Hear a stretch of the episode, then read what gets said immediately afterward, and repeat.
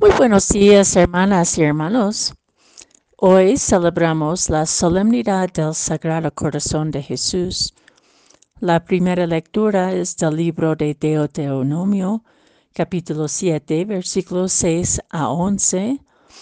La segunda lectura es de la primera carta de San Juan, capítulo 4, versículos 7 a 16. Y el Evangelio es según San Mateo, capítulo 11, versículos 25 a 30. En aquel tiempo Jesús exclamó, Te doy gracias, Padre, Señor del cielo y de la tierra, porque has escondido estas cosas a los sabios y entendidos, y las, y las has revelado a la gente sencilla. Gracias, Padre, porque así te ha parecido bien. El Padre ha puesto todas las cosas en mis manos. Nadie conoce al Hijo sino el Padre, y nadie conoce al Padre sino el Hijo, y a aquel a quien el Hijo se lo quiera revelar. Vengan a mí todos y todas los que están fatigados y agobiados, y yo les daré alivio. Tomen mi yugo sobre ustedes y aprendan de mí, que soy manso y humilde de corazón, y encontrarán descanso, porque mi yugo es suave y mi carga ligera.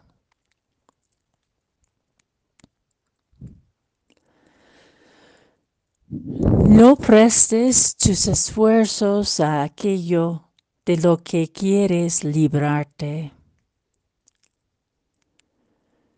En esta traducción de una frase de una canción que reflexiona sobre una vida poco común, encuentro un grano de sabiduría que nos puede abrir un sentido más profundo del Evangelio y de la solemnidad que celebramos hoy. Nuestra libertad para Cristo encuentra su plenitud en el amor y en la verdad. San Juan nos dice en la segunda lectura que si nos amamos los unos a las otras, Dios permanece en y entre nosotros y el amor de Dios ha llegado a su plenitud en nosotros. Sin embargo, si somos sinceros, nos agobiamos y nos fatigamos porque todavía vivimos como si tuviéramos que ganar el amor, merecer el aprecio del otro y de la otra gastamos mucha energía intentando hacer maravillas para recibir elogios, respeto, sentido de pertenencia y utilidad dentro de una familia o una comunidad o de un lugar de trabajo.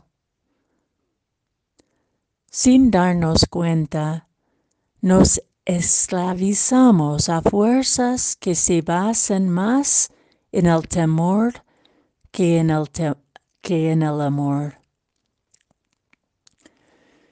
Tememos equivocarnos. Tememos fracasar.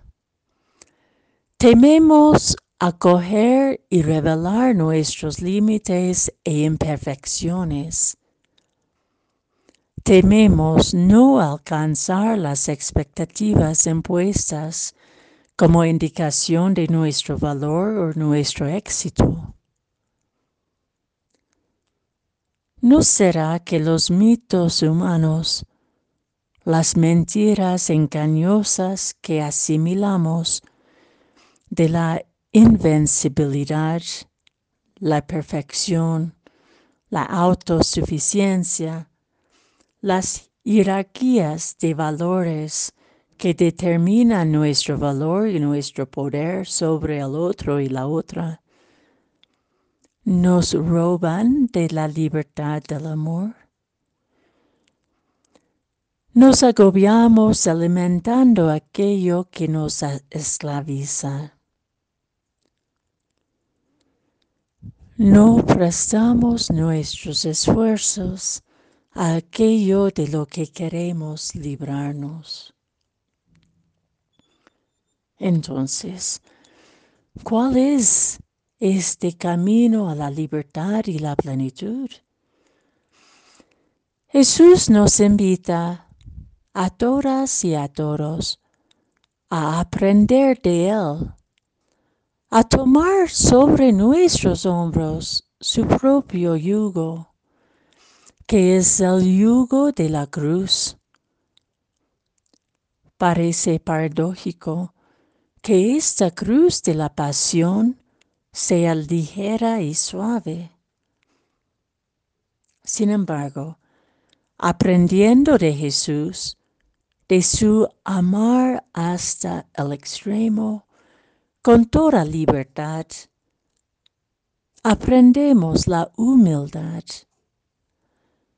Ser humilde de corazón nos permite encontrar la fidelidad amorosa de, Dios revelada en lo insignificante, en lo íntegro, en lo pequeño y aparentemente inútil ante las categorías superhumanas creadas por nuestra propia humanidad. No solo nos llama Jesús a vivir este amor expresado en su cruz como personas íntimamente amadas como tal, lo cual somos capaces de acoger solo en el camino de la humildad, sino también nos llama como pueblo, como dice la primera lectura.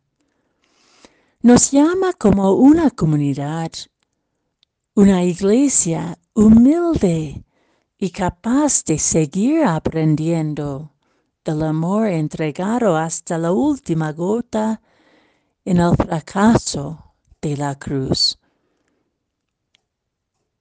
En términos evangélicos, el fracaso de la cruz es precisamente el fracaso del mito de poder que quiere silenciar y matar al espíritu libre que se deja amar y ser amado. Esta libertad de amor es vulnerable porque se deja herir, vaciarse, rociarse sin control sobre una humanidad que se hace más humana a la medida en que se hace más humilde. Vengan a mí todos y todas. Les enseñaré el camino a la vida verdadera en toda su plenitud de amor y encontrarán libertad.